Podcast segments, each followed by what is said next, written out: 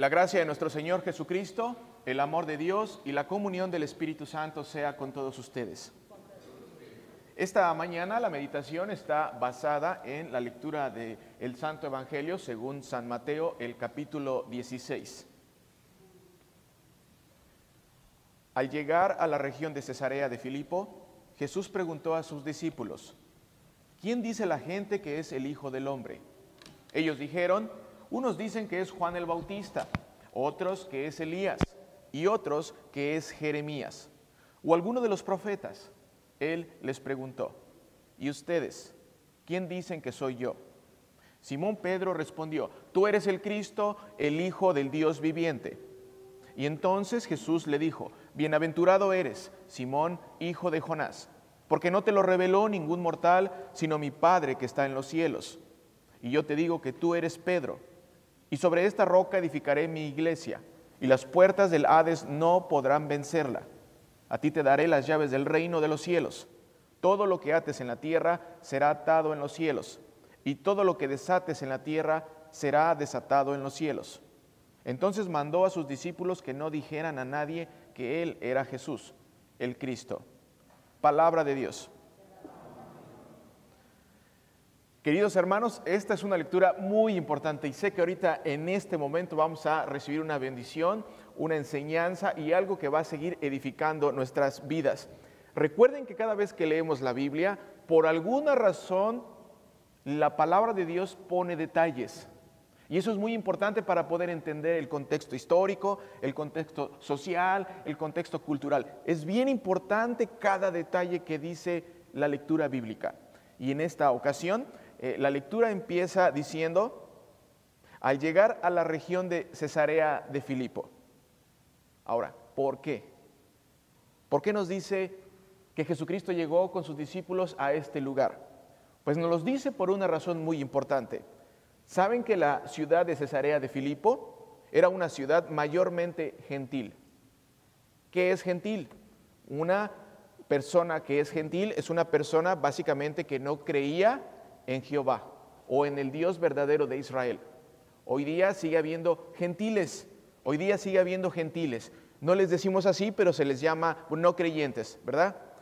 Pues Jesucristo llega a esta ciudad donde la mayoría de las personas son gentiles o eran gentiles. Pero en este lugar, querido hermano, eh, es importante saber esto. En este lugar se practicaba el paganismo. ¿Qué es el paganismo? Adorar a otros dioses. Ahora, es importante que pongan atención en esto. Cuando la Biblia dice que adoran a otros dioses, no se está refiriendo o no está implicando que en verdad existen otros dioses. No. Cuando la Biblia dice que alguien más adora a otros dioses, la intención de decir que adora a otros dioses es decir que no están adorando al único verdadero Dios vivo. Esa es la única razón. ¿Lo podemos ver? Entonces es importante porque algunas personas dicen, bueno, pues entonces existen otros semidioses. No, no, es la manera en la que la Biblia nos explica para poder saber aquellos que creen en Dios, en el Dios verdadero y aquellos que no creen. Ahora, esto es importante porque en esta región se adoraba a dos eh, importantes dioses ficticios. Se adoraba al dios Baal, que era el dios Baal, era el dios que eh, eh, controlaba la lluvia, las cosechas, las tormentas y el calor. En esta región de Cesarea de Filipo también se adoraba al dios Pan. Y el dios Pan era el dios de los pastores, el que cuidaba a los rebaños.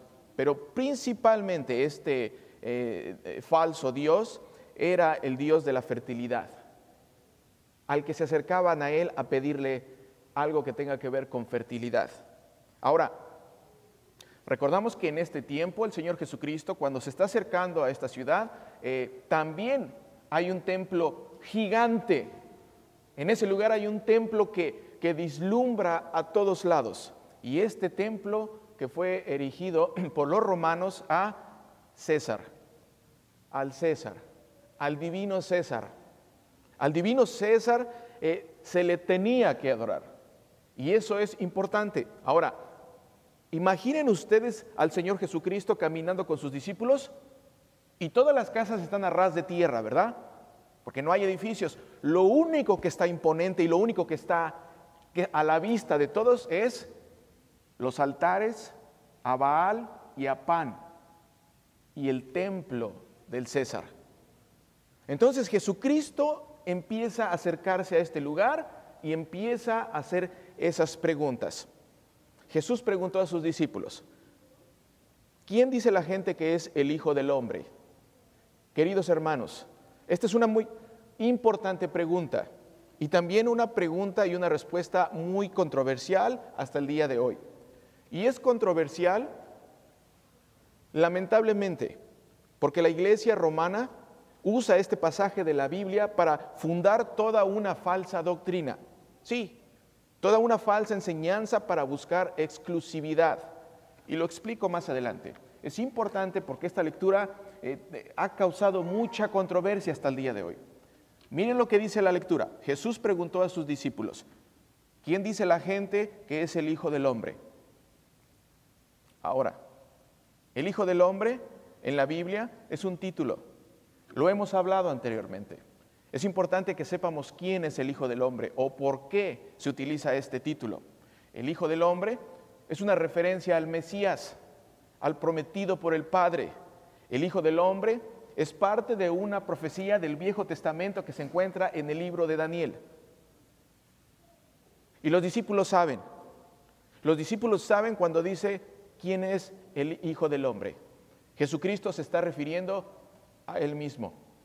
Jesucristo a estas alturas, cuando ah, está en Cesarea de Filipo, con sus discípulos, ya él mismo ha autollamadose, o él ya se ha autoproclamado o se ha llamado el Hijo del Hombre. Entonces sus discípulos saben que esta pregunta se está refiriendo a él. Ahora, ¿qué dice eh, Daniel capítulo 7 con respecto a esta profecía? Miren lo que dice. Daniel 7, 13 al 14. Mientras tenía yo esta visión durante la noche, Daniel, el profeta, vi que en las nubes del cielo venía alguien semejante a un hijo de hombre, el cual se acercó al anciano entrado en años. ¿Quién es el anciano entrado en años? Dios Padre. Y hasta se le pidió acercarse más a él. Y se le dio el dominio, la gloria y el reino Importante que pongas atención en esto, querido hermano. Mira, y se le dio el dominio, la gloria y el reino para que todos los pueblos y naciones y lenguas le sirvieran. Y su dominio es eterno y nunca tendrá fin. Y su reino jamás será destruido. ¿A quién se está refiriendo esto? Al Hijo del Hombre. ¿Quién es el Hijo del Hombre? Jesucristo. ¿A qué reino se refiere? Al reino del Señor Jesucristo, que es el Hijo del Hombre. Versículo 14. Ellos dijeron, unos dicen que es Juan el Bautista, otros que es Elías y otros que es Jeremías o alguno de los profetas. Para resumir, o alguno de los profetas. Queridos hermanos, en general, la gente creía que Jesús era un profeta. Ahora, Jesucristo es mucho más que un profeta. Jesucristo es incomparable. Jesucristo es el Hijo del Hombre el que tiene el dominio, la gloria y el reino y que nunca será destruido. Jesucristo es el reino de los cielos que ya está entre nosotros. Sí, en esta mañana está entre nosotros. El reino de los cielos está cada vez que se predica al Señor Jesucristo. Ahora, a un profeta no se le da la gloria, ¿verdad? Eso lo sabemos. Jesucristo es más que un profeta. A Jesucristo se le da gloria y la honra cuando los pueblos y las naciones y todas las lenguas del mundo lo confiesan como Señor y Salvador. A un profeta no. ¿Lo pueden ver? Versículo 15. Él les preguntó, ¿y ustedes quién dicen que soy yo? Ya escuché lo que dice la gente. ¿Y ustedes quién dicen que soy yo? Y esta pregunta no solamente se la hace a los discípulos, pero te la hace a ti en esta mañana que estás aquí sentado, aquí. ¿Quién es el Hijo del Hombre para ti? ¿O quién es Jesucristo? Atención, Atención, queridos hermanos. Ustedes, Jesús pregunta a sus discípulos, ¿y ustedes quién dicen que soy yo? Sus discípulos, otra vez, ya saben que Jesús de Nazaret es el Hijo del Hombre, porque ya se lo dijo muchas veces anteriormente. Versículo 16. Simón Pedro respondió. Ahora, Simón Pedro responde y responde en representación de todos los discípulos. Porque la pregunta es, ¿quién dicen o quién ustedes qué dicen que soy yo? No se dirigió nada más a Pedro, a todos sus discípulos. Ahora, cuando se dirige a todos sus discípulos, se dirige también a ti y se dirige a Pedro y a todos los discípulos de todo el tiempo y de todas las edades. Simón Pedro respondió en representación. Es importante que esto lo escuches respondió en representación de todos los discípulos, porque aquí es donde está el error. Tú eres el Cristo, el Hijo del Dios viviente. Querido hermano, esta confesión de Pedro es la confesión de todos los creyentes. Todos los creyentes, otra vez, esta confesión de Pedro es la confesión de todos los creyentes en todos los tiempos de la historia de la salvación. Esta confesión de Pedro es la confesión de todos aquellos que Dios ha llamado por medio de la fe. Por medio de la fe. ¿De la fe en quién? De la fe en Jesucristo. ¿De la fe en quién? Jesucristo, de la fe en Jesucristo. Dios da el don de la fe para poder confesar, así como Pedro a Jesucristo, como el Cristo, el Hijo del Dios viviente. La fe es un don de Dios. Al decir que Jesucristo es el Cristo, el Hijo del Dios viviente, Pedro está confesando que Jesús es Dios. ¿Lo pueden ver? Cuando eh, Pedro tiene y recibe el don de la fe, ahora puede decir que Jesucristo es Dios, que Jesús de Nazaret es el Hijo del Hombre. ¿Y quién es el Hijo del Hombre? El único que tiene el dominio, la gloria y el reino para que todos los pueblos y todas las naciones y lenguas le sirvan. Y su dominio es eterno y nunca tendrá fin. Y su reino jamás será destruido. Ese es el Hijo del Hombre. ¿Quién es el centro de atención en esta lectura? Jesucristo. ¿Quién es el centro de atención de principio a fin? Jesucristo. ¿Quién es el centro de atención aquí? ¿Pedro? No, otra vez, ¿el centro de atención aquí es Pedro? No, el centro de este pasaje bíblico es Jesucristo. Pedro aquí solamente está respondiendo al don de la fe que Dios le dio. ¿Lo pueden ver? Y la misma lectura más adelante lo explica. La respuesta de Pedro es la respuesta de todos aquellos que creemos y confesamos a Jesucristo como Señor de nuestras vidas así como el resto de los discípulos, y como tú, y como yo, y como tú, y tú, y tú, y todos los que estamos aquí. Querido hermano, Jesús en esta eh, región de Cesarea de Filipo, recuerda lo que les dije, ¿por qué razón la lectura dice que llegó a ese lugar? Porque es un lugar pagano, un lugar gentil. Las casas de ese tiempo estaban a ras de tierra, los templos eran imponentes, los altares a estos dioses o a estos dioses ficticios se podían ver de cualquier lugar. El templo del César estaba en ese lugar. ¿Pueden ver lo que está pasando con este encuentro que están teniendo los discípulos y el momento de enseñanza? Los discípulos están frente a Jesucristo y a la misma vez están frente a dioses falsos, incluyendo el templo de César. ¿Sabías que al César para mostrarle lealtad y reverencia se le tenía que llamar Señor? Por eso nosotros decimos que Jesucristo es nuestro Señor. Porque decir que Jesucristo es nuestro Señor es decirle que el Jesucristo es el que dirige nuestras vidas, el que sostiene nuestras vidas, el dueño de nosotros. Y el César pedía que se le dijera que Él es el Señor. El templo del César estaba en ese lugar. ¿Qué les está enseñando Jesucristo al llevarlos a esta región, queridos hermanos? ¿Qué te está enseñando a ti en esta mañana? ¿Qué nos enseña? No hay por qué pedirle al Dios falso Baal para que te dé buenas cosechas. No hay que pedirle a nadie más por prosperidad, por buen clima. ¿Qué te está enseñando Jesucristo en este día? ¿Qué les está enseñando Jesucristo a sus discípulos al llevarlos a esa región? No hay por qué pedirle al Dios falso llamado pan para que te haga milagros.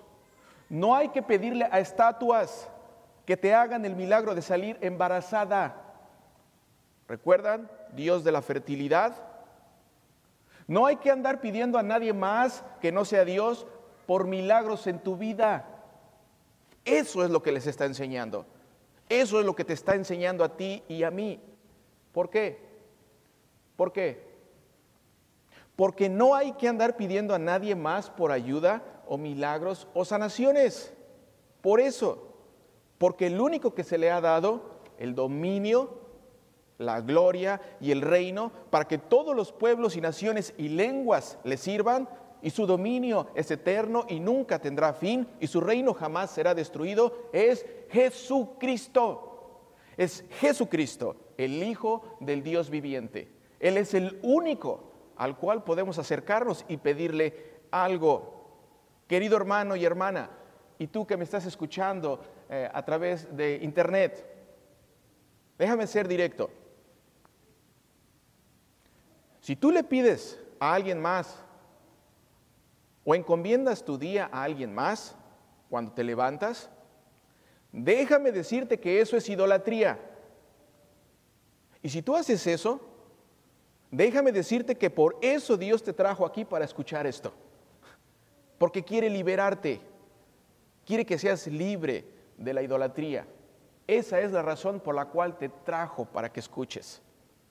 Si tú al leer este pasaje le prestas más atención a Pedro y terminas orándole a San Pedro, déjame decirte que eso también es idolatría. Y por eso Dios en este día te tiene escuchando este mensaje, porque quiere liberarte. Versículo 16 y 17. Simón Pedro respondió, tú eres el Cristo el Hijo del Dios viviente.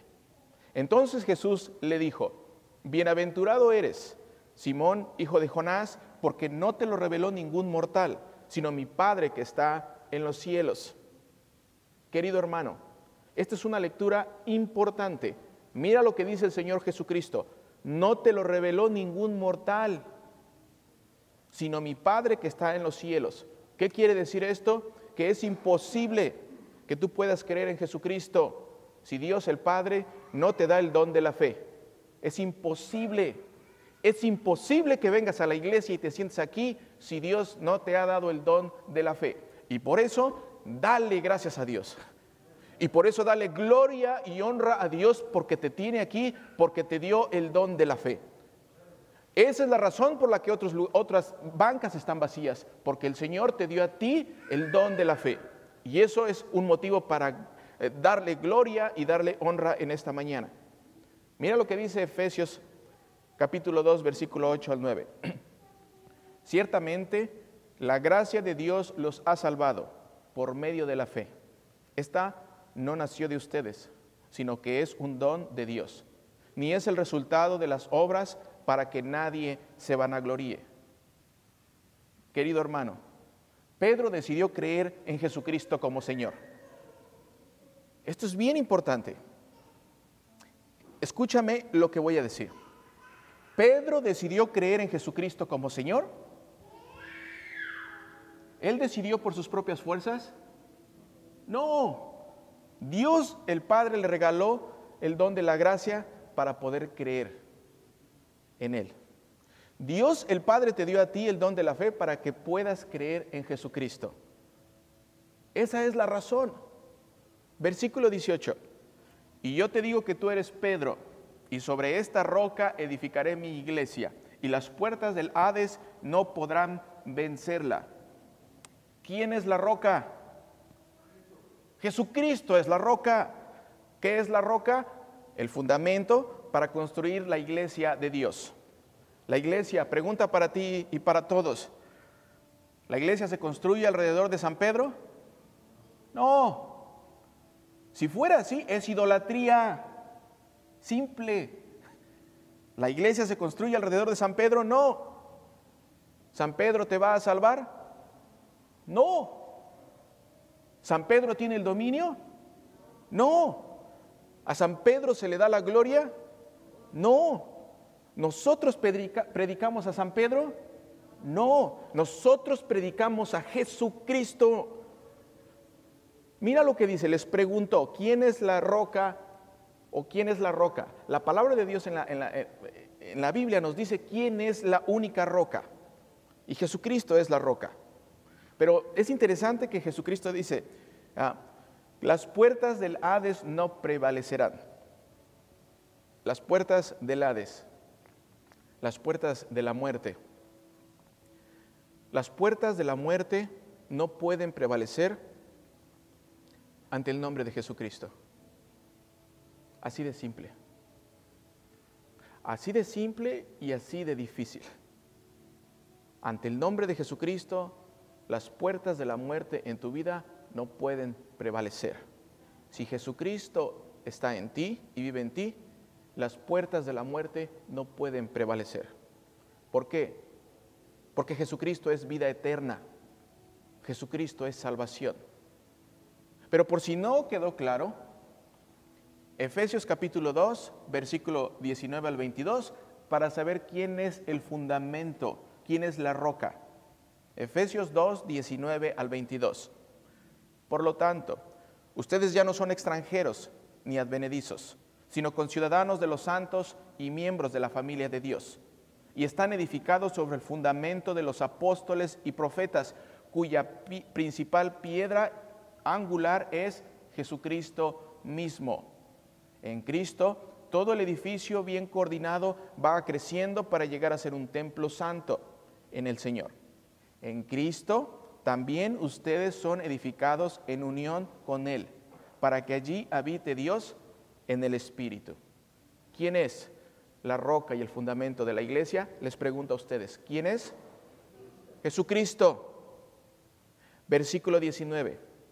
A ti te daré las llaves del reino de los cielos. Todo lo que ates en la tierra será atado en los cielos, y todo lo que desates en la tierra será desatado en los cielos. Y José, si puedes empezar, y vamos a cantar la canción que cantaste al principio. Creo que es importante, es bien importante. La canción que dice, recibe toda la gloria. ¿Por qué? Mira lo que dice el oficio de las llaves. A ti te daré las llaves del reino de los cielos.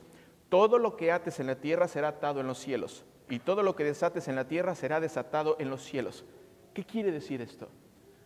¿Qué quiere decir esto? Que todos aquellos que hemos confesado a Jesucristo tenemos tenemos la oportunidad de liberar a otros. Todos aquellos que hemos confesado a Jesucristo como Señor y Salvador, tenemos la oportunidad de liberar a otros. ¿Cómo? Predicando el mismo mensaje.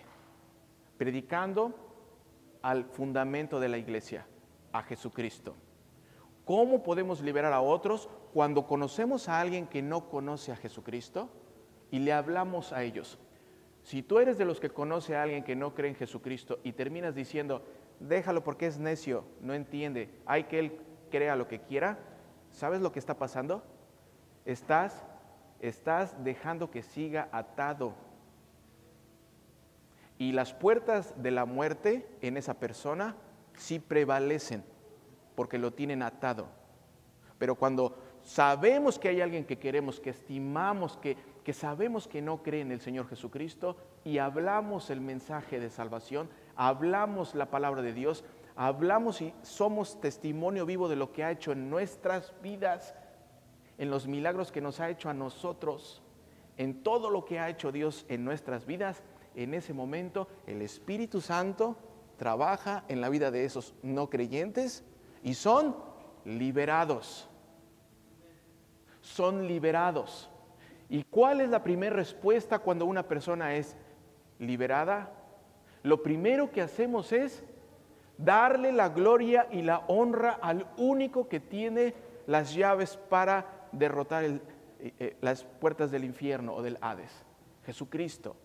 Cuando sabemos que podemos liberar a otros y cuando sabemos que la palabra de Dios nos ha liberado a nosotros, podemos después darle gloria y honra. Es imposible que nosotros, después de saber lo que Dios ha hecho en nuestras vidas, no podamos darle gloria. Es imposible no decirle, Señor, recibe toda la gloria, recibe toda la honra porque tú eres el Hijo de Dios. Es imposible, es imposible no hacer eso.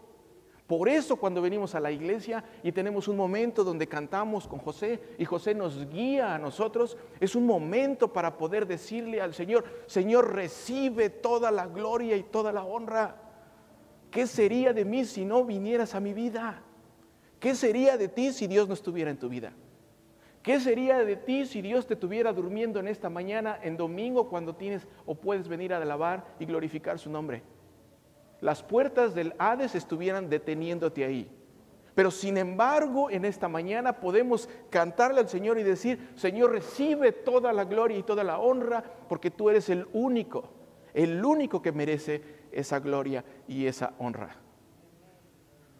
Vamos a cantar esa canción.